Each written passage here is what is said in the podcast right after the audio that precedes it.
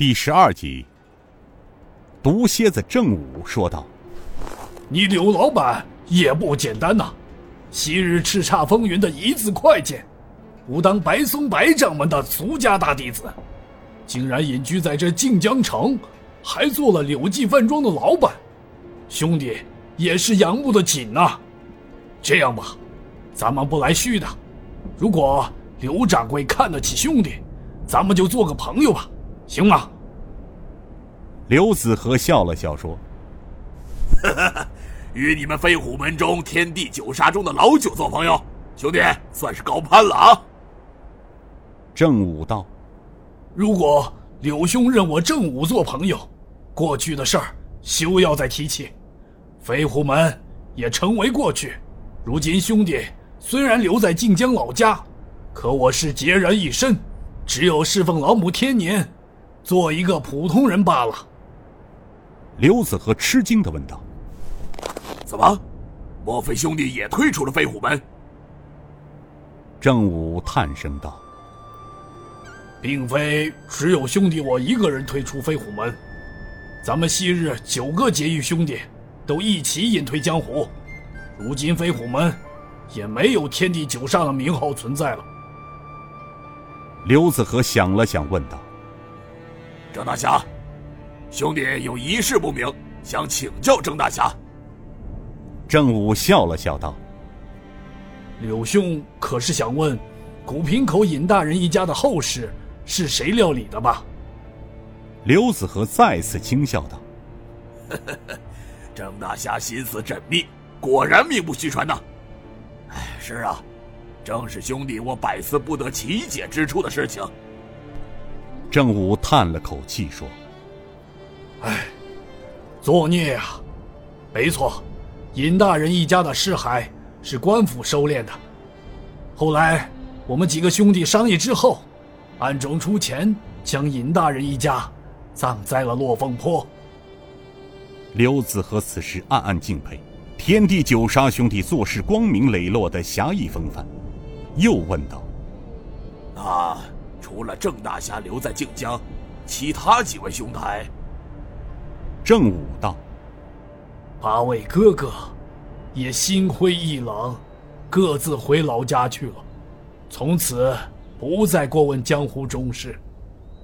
点了点头，刘子和上前握着郑武的手说道：“走吧，郑武兄，咱们哥俩到店里烫壶酒，喝上两杯如何？”郑武笑道。刘大哥不弃，兄弟我愿意奉陪。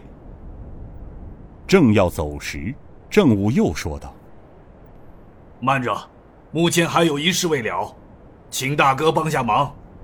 两只死耗子，帮兄弟把他们送到金沟里处理掉。”此时，刘子和从心里越来越佩服毒蝎子郑武，同时也暗自责怪自己大意。郑武又笑了笑，说道：“哼，东厂，刘公公培养的那些杀手，虽然他们今晚铩羽而归，栽在了郑老门主手中，但是他们也不会轻易的放弃对目标的跟踪，这就是东厂鹰犬的可怕之处。”两人抬起两具尸体，向后山的庆沟而去。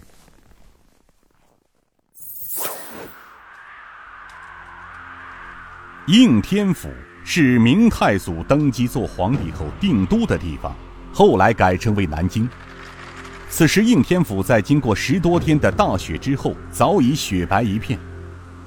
笑声的北风吹得满街的枯树叶子在逆风中荡来荡去，窸窸窣窣发出凄凉的响声。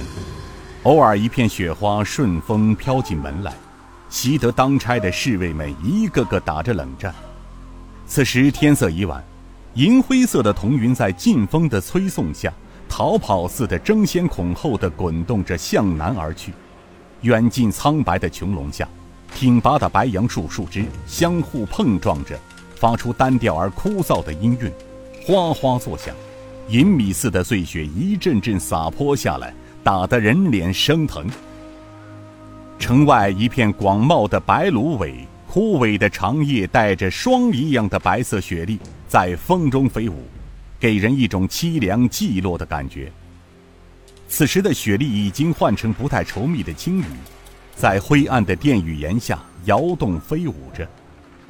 一个男子，身子有些发胖，一双明亮的眼睛里闪着光芒，左手的大拇指上套着一个祖母绿扳指，手上拿着一张奏折，正在看着。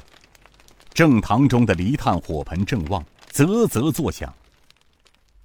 这时，一个中年儒生走了进来。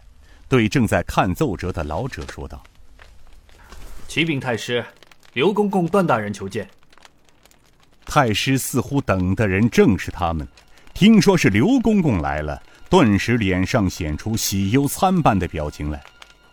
他向来人问道：“刘公公回来啦？他在哪里呀？”中年儒生轻声说道：“回太师的话，刘公公、段大人。”现在在课堂等候太师召见。太师一挥手说：“快快有请。”中年儒生一躬身退出大堂，转身急匆匆而去。